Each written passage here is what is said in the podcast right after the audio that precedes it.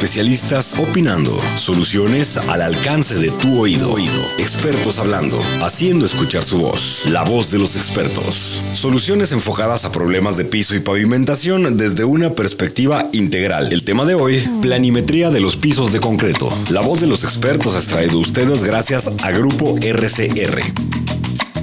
Hola, ¿qué tal? Bienvenidos nuevamente al podcast La Voz de los Expertos de Grupo RCR. Muchísimo gusto tenemos de estar eh, con la oportunidad de acompañarlos nuevamente en este podcast que hacemos con muchísimo gusto para todos ustedes, queridos escuchas, y que cada 15 días nos eh, acompañan con diferente información, con diferentes temas y, por supuesto, con la mejor eh, información y los mejores consejos por parte de nuestros expertos y la gente que conforma el grupo grupo RCR. El día de hoy un tema muy, muy, muy interesante, planimetría en el piso de concreto y por supuesto pues eh, nos acompañan los expertos porque para eso es este podcast, para conocer precisamente la voz de los expertos. Permítanme antes de comenzar con el tema saludar, saludar a los expertos que nos acompañan el día de hoy. Nos acompaña, no sé si me escuche, Christoph, Christoph eh, Cortino quien es el director de operaciones del grupo RCR. Christoph, ¿cómo estás? Hola, buenas tardes. Un saludo desde Madrid y encargado de participar otra vez en este podcast. Saludos, qué bueno tenerte aquí. Nos acompaña eh, Ramón Planas Masip, él es director para Iberia y Latinoamérica de Grupo Permaneo. Ramón, ¿qué tal? Muy bien, muchas gracias. Muy buenas tardes desde Madrid. Bienvenido a La Voz de los Expertos nuevamente. También eh, contamos con la presencia de Javier Carrillo, él es el director general de Rinol México. Javier, qué gusto tenerte de vuelta acá en el podcast. ¿Qué tal, Laún? ¿Cómo estás? Buenos días. Sí, ya tenía ganas nuevamente de regresar a platicar con ustedes. Qué bueno, qué gusto tenerte nuevamente en el podcast. Y el invitado que tenemos hoy, el experto que tenemos hoy en eh, planimetría es eh, nada más y nada menos que Luis Alberto Leonardo. Él es eh, director técnico de Monoflor México, es ingeniero civil por la Universidad Nacional Autónoma de México, tiene un diplomado de experto en diseño y ejecución de soleras para edificaciones industriales por la Universidad de Aragón y cuenta con más de cinco años de experiencia en el mundo de los pisos ideales. Luis, qué gusto saludarte el día de hoy. Bienvenido a La Voz de los Expertos, bienvenido a este podcast. ¿Qué tal todos? Muy buenos días en México, muy buenas tardes en Madrid. Pues muy honrado de que me hayan invitado a participar con ustedes en, este podcast. Eh, vamos a platicar sobre un tema muy importante que es planicidades, entonces eh, estamos a la orden para platicar sobre este tema que a todos nos tiene ocupados. Así es, una de las eh, premisas principales del grupo RCR es eh, obviamente hacer eh, superficies, hacer pavimentos completamente planos. Y tú eres el experto en este tema. Platícanos, por favor, y como primera pregunta, qué tipo de planimetrías existen y platícanos también eh, algo acerca de las normativas, así como en forma de eh, resumen y para entrar ya de lleno al tema del día de hoy. Sí, claro. Bueno, eh, si hablamos de planimetrías, tenemos que hablar de tipos de tráfico. Nosotros vamos a tener una planimetría especificada dependiendo del tipo de tráfico que tenga el almacén. En este caso tenemos dos tipos de tráfico, el tráfico definido. este tráfico quiere decir que las carretillas, elevadoras, los montacargas estarán pasando siempre por la misma este, posición, siempre sobre la misma rodada y las especificaciones serán diferentes a un tráfico aleatorio donde el montacargas pues está pasando por todos lados sin tener una dirección definida este, desde un inicio. Eh, bajo esto podemos decir que para tráfico aleatorio y para tráfico definido hay diferentes normas. Eh, estábamos hablando de normas, en un principio se medía con reglas, con reglas, este, los alemanes usaban unas reglas de 1, 4, 10 y 15 metros para medir este, la planicidad. Sin embargo, esta normativa pues no, no definía muy bien eh, la nivelación del piso, solamente se enfocaba en lo que es la rugosidad como tal. Eh, la norma, por ejemplo, la norma DIN 18202 eh, clasifica los pisos en, en cuatro grandes tipos, pero como lo mencionaba, o sea, nada más enfocados a la rugosidad, no mucho a la nivelación. Después de esta problemática, pues surgió la ACTM 1155. La ACTM 1155 nos habla de dos, de un par de números, un FF que nos mide la planitud del piso y un FL que nos mide la nivelación. Entonces, estos dos números pueden clasificar al piso dependiendo de, de, los números que nos, que nos den. Por ejemplo, tenemos que para un piso superplano tenemos un FF 60 un FL 45. Eh, tenemos un piso normal, pues tenemos un FF 25, perdón, 35 y un FL 25. Entonces, eh, así pues nos clasifica los pisos en diferentes, eh, dependiendo de la, de la medición que hagamos. También tenemos lo que es la norma británica, la TR34, nos sirve para medir tanto tráfico aleatorio como tráfico definido. Para tráfico aleatorio, pues hace una cuadrícula de 3 por 3 metros en los que va sacando nivelaciones y al final pues hace un, un par de propiedades también para definir el el tipo de, de planicidad obtenido. Para tráfico definido, pues también eh, nada más que toma en cuenta las dimensiones de las carretillas que van a transitar. ¿Cuáles son las diferencias? ¿Cuál prefieres tú o cuál recomendarías especificar, eh, conociendo este, estos tres tipos de normas que, que hay a nivel general? Eh, ¿Qué opinas tú de ellas y cuál es la, la, más o la que tú elegirías para especificar? Pues bueno, nos gusta mucho trabajar con la ACTM 1155 porque es una medición que se hace una vez que terminamos el piso, antes de las 72 horas, eh, podemos medir la planicidad. Tenemos que sacar sencillamente unas cuatro o seis eh,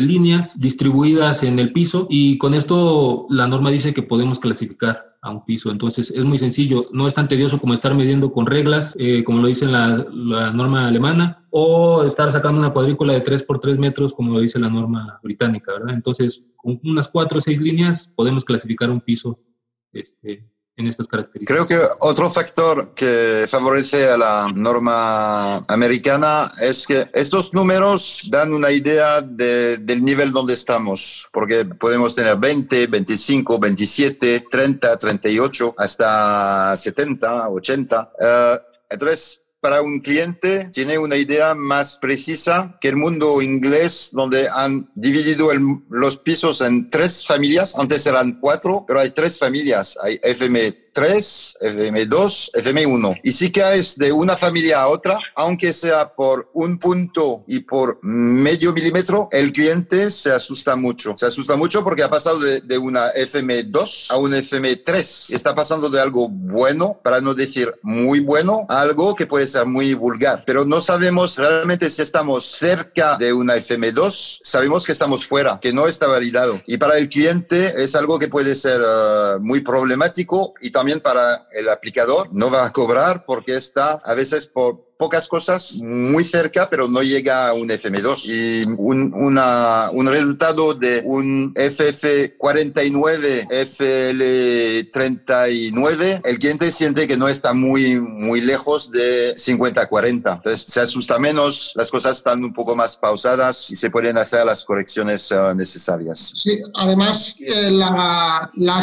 la, STM al final habla de medios, ¿no? Quiero decir, la, la TR34 inglesa es como muy restrictiva habla de el 95% de los puntos tienen que estar aquí y el, el 100% de los puntos aquí y no te puedes pasar ni, ni, un pelo eh, en aquellos puntos que mides, que son pocos, pero te puede caer uno mal. En cambio, la STM es como más justa, hace una media de todo lo que hace, tanto de la línea como de la pastilla, como, como de todo lo que mides y me parece eso, tienes un número más general y, sabes dónde estás. Estoy, estoy completamente de acuerdo. Creo que sí, a STM ayuda a que pues, es una medición estadística, a nosotros es la que más acostumbrados estamos a utilizar, sin embargo, te puedo decir que por lo mismo que es estadística, de repente puedes tener un punto bastante malo. Si en alguna de las corridas no lo, no lo estás detectando, no pasaste por ese punto, te va a dar un resultado en el que te va a decir que tienes un piso muy bueno y sin embargo tienes un spot ahí que tienes que, que tendrías que estar arreglando. Entonces, esa es alguna de las pues, desventajas que puedo yo ver eh, desde el punto de vista del usuario, no tanto del colocador. Para nosotros como colocadores nos, nos viene muy bien la, la STM porque aparte es muy cómoda, muy sencilla de usar, ¿verdad? Pero sí, eh, bueno, ese es uno de los puntos yo que veo que no es completamente justa, vamos, cuando estamos hablando de, de, de en realidad planicidad, cuando, cuando, cuando un proyecto en realidad requiere planicidad, ¿no? Entonces, bueno, eh, ese es un, un punto que yo quisiera poner sobre la mesa. ¿no? Y ahora, Luis, uh, ¿puedes comentarnos un poco cómo vas a especificar una planimetría antes de ejecución? Y claro, eh, al principio comentábamos que va a depender del tipo de tráfico. Si tenemos un tráfico aleatorio, será un tipo de planimetría con FF y FL y si tenemos un tráfico definido usaremos los números FMIN, por ejemplo. También va a depender de la altura de elevación. Mientras más altura tengamos, más requisitos de una superficie horizontal o más, lo más cercano a un horizontal teórico vamos a requerir. Entonces, en función de esas dos características, pues nosotros definimos el tipo de planicidad a especificar. Y también los productores de montacargas pueden imponer una, un tipo de planimetría. Exacto. Nosotros hemos trabajado trabajado, por ejemplo, en Montacargas Raymond. Ellos traen ya alguna especificación. Casi siempre toman como referencia ACI, eh, que les dice que a partir de cierta altura necesitan FMIN transversal o longitudinal tal. Entonces, eh, ellos ocupan esa referencia o ellos mismos proponen una, un valor de planicidad a seleccionar para que sus equipos funcionen de la mejor manera. Pero si eliges un uh, van a pasar a normativas alemanas, por ejemplo. Sí, cada uno, dependiendo del origen, traerán su especificación. Por ejemplo, acabamos de hacer un estudio para una planicidad que nos pidieron con norma DIN 18202 y es porque era un equipo alemán. Entonces, dependiendo de eso, traeremos la especificación de origen, por ejemplo. Luis, y hablando de los eh, diferentes tipos de planimetrías, ¿qué tan difícil es conseguirlas cada tipo y con qué te ayudas aparatos o con qué endurecedores o cómo te ayudas para conseguir cada uno de los tipos de planimetrías que vas eh, requiriendo? Bueno, si hablamos de planimetrías de tráfico aleatorio, vamos a tener que trabajar mucho eh, la nivelación de la láser o el equipo de extendido que tengamos. Si es con reglas, pues tener muy bien los niveles que dejamos al enrasar nuestro concreto fresco. Eh, después de esto trataremos o haremos muchos trabajos con el corrector, con el boom cutter. Vamos a estar corrigiendo, corrigiendo los puntos altos, rellenando los puntos bajos y así es como logramos acercarnos a una superficie horizontal. Si hablamos de tráfico definido,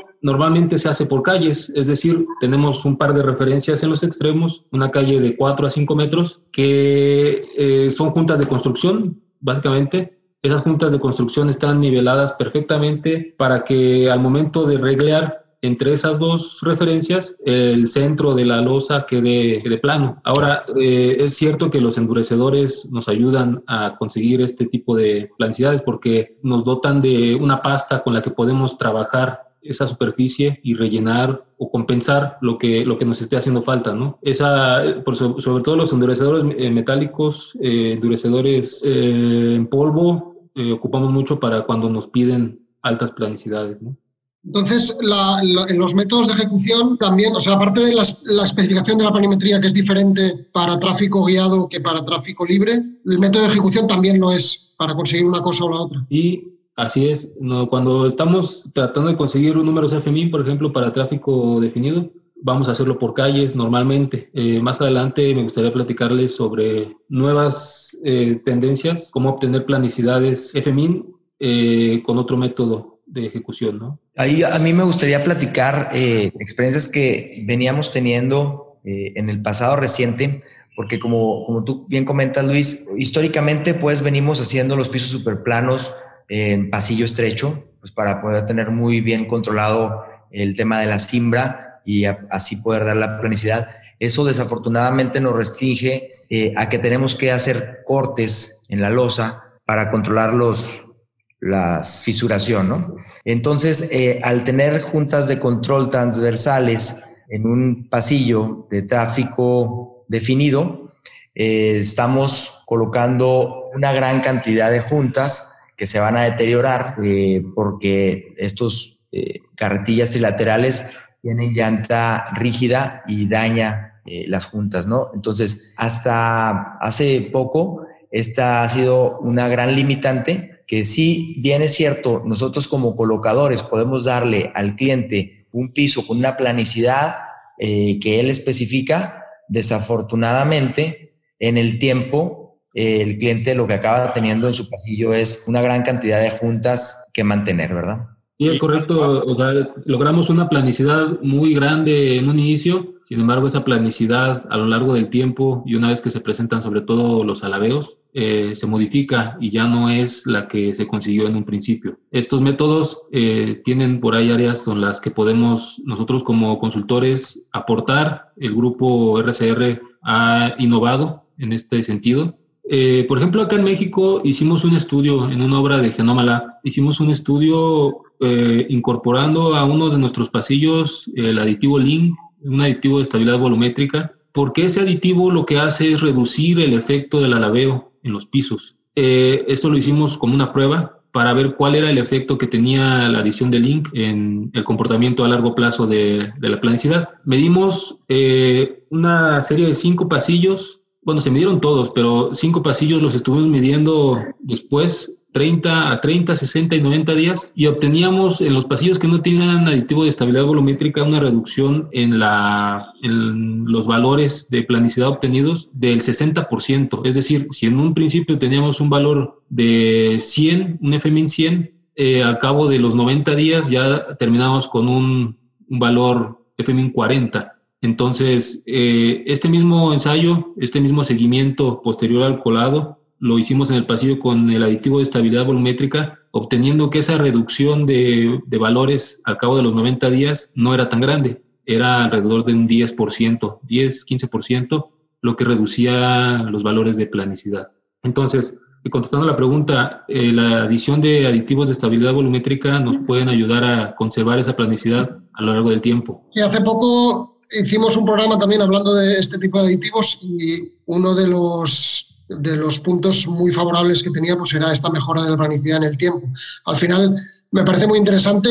Varios de los que estamos aquí intervenimos en esa obra. Javier y yo éramos los contratistas y tú estabas ahí controlándonos, Luis. Y las conclusiones para mí son muy interesantes porque finalmente eh, le puedes ofrecer a un cliente eso, cumplir un contrato, medir el, el piso a las 72 horas y y conseguir un, un 1100 y hasta 150 y barbaridades que se consiguen hoy en día, sabemos ejecutar muy bien, pero la realidad es que si a los 90 días hemos perdido el 60% de esa planicidad, quizá vale más la pena concentrarse en hacer una, una planimetría normal y, y, poner hincapié en el diseño y en los materiales que usamos para que esa planimetría al cabo de cinco años el cliente la tenga, porque eh, si va a, a tener unos montacargas que le van a funcionar un mes y después hay que empezar a tocar el piso para, para que funcione, pues no tiene ningún sentido. ¿no? Creo que fue muy interesante el estudio y nos da muy buenas, muy buenas referencias para, para mejorar los diseños. Correcto.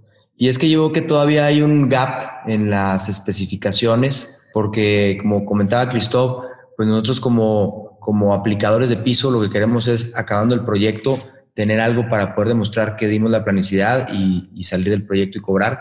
Y el cliente al último no necesariamente se queda en el tiempo con el piso que él está buscando. Entonces, eh, creo que también el tema de eliminar las juntas de control en los pasillos de alta planicidad es un tema, Luis, que nos pudieras platicar de cómo se pueda lograr, porque efectivamente al tener juntas de control tenemos alabeos y tenemos pues modificación en la planicidad, ¿no?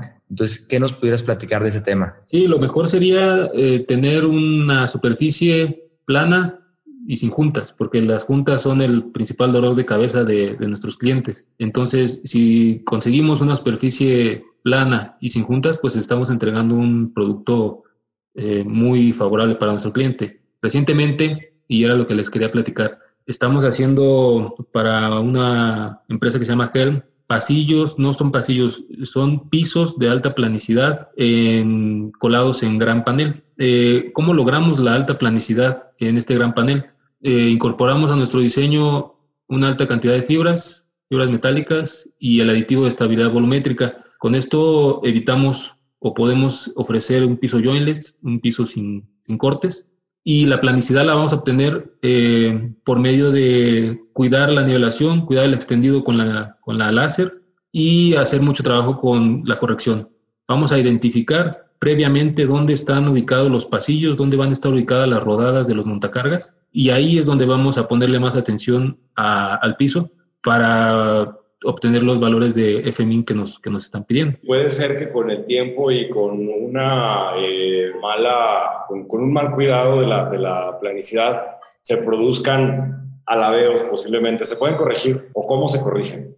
Sí, se pueden corregir. Eh, de hecho, hemos tenido experiencias de empresas que quieren convertir un piso que tenían diseñado originalmente de, para tráfico aleatorio en un piso dotado con esta característica de tráfico definido. Para esto hay diferentes soluciones. Por ejemplo, está un Solastic que en España yo sé que lo ocupan mucho. Se puede hacer con magnesita inclusive.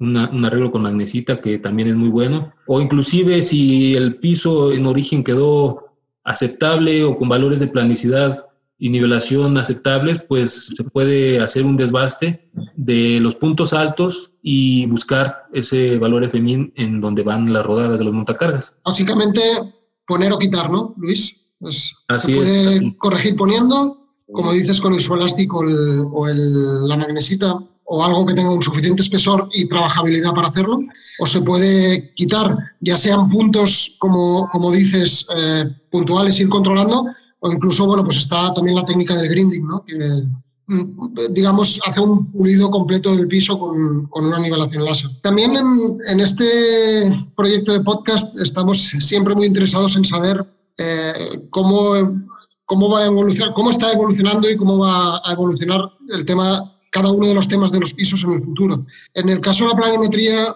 hay mucho que decir de eso y, y bueno, pues te quería lanzar también la pregunta, ¿no? ¿Cómo ves las nuevas necesidades de, las naves, la robotización y demás, cómo está influyendo y cómo va a influir en, la prescripción y en la consecución de la planimetría de los pisos. Esa es una muy buena pregunta, Ramón, porque tenemos que la normativa que tenemos hasta el momento eh, normalmente miden un 10% del área total de la losa y con ese 10% pueden clasificar a una losa como plana, superplana, normal, regular entonces, eh, el futuro que hemos estado viendo con, con la industria 4.0 es que los almacenes van a ser cada vez con el uso de robots. Por ejemplo, Amazon, Mercado Libre, están implementando el uso de robots que no exigen mucha mm, valores altos de, de planicidad. Sin embargo, eh, lo que estos equipos requieren es que esa planicidad sea uniforme en toda la área no podemos eh, clasificar una losa para este tipo de tráficos eh, quedándonos con el 10% nada más de, medición de una losa. Entonces, eh, recientemente pues están los escáneres, las estaciones totales, que eso sí es el paso al futuro porque miden la totalidad del área. Inclusive con un escáner podemos determinar FF y FL tomando nada más una parte del, del escaneo sin embargo, bueno, aquí Cristóbal nos puede apoyar. Eh, ellos allá tienen más este, experiencia con esto. Eh, es el paso al futuro, el, escaneo de los pisos. Sí, claro. En, Europa estamos pensando a utilizar eh, estos laser scan tridimensional y no realmente para reemplazar un dipstick, porque vemos que si, si utilizamos los software estándar de, estas maquinarias, se puede simular lo que estamos haciendo con un dipstick, pero vemos rápidamente que puede ser un engaño, porque podemos elegir las líneas que queremos para sacar el resultado que queremos, porque tenemos todos los puntos. Entonces, cuando tienes todos los puntos, hay posibilidad de hacer lo que te da la gana. Es decir, vas a elegir 100 eh, líneas, o las buenas, o las malas, depende de quién te paga. Y eso enseña un poco las límites de estas uh, normativas para un sistema robotizado, como lo explicas. Cuando necesitamos todos los puntos, hay que utilizar todos los puntos y crear una cartografía del pavimento, pero del 100%. Para esto habrá que cambiar también las normativas, pero creo que no vamos a entrar mucho en detalles porque creo que solo este tema vale un, un podcast uh, específico, porque hay mucho que comentar, mucho que decir de, del uso, pero pensamos realmente que en este mundo de la logística automatizada, el uh, laser scan va a tomar un papel cada vez más importante, pero no con las normas uh, antiguas, hay que definir nuevas reglas. Y estamos haciéndolo con los actores del e-comercio. Entonces, eh, Christoph, si te parece, para un futuro programa vamos a convocar a alguien de Flora Dynamics, que es eh, quizá la empresa pionera en, todo este tema y que nos hable un poco de esto ¿no? y, que y que nos instruya un poco sobre la medición 3D, las ventajas y, desventajas si las hay. Sí, y también del uso de, de estos aparatos en tiempo real durante la construcción. Bien, pues eh, yo creo que ha quedado claro el eh, tema de planimetrías por el día de hoy. Vamos a finalizar este podcast, no sin antes agradecer a nuestros panelistas, a nuestros expertos que nos acompañaron el día de hoy.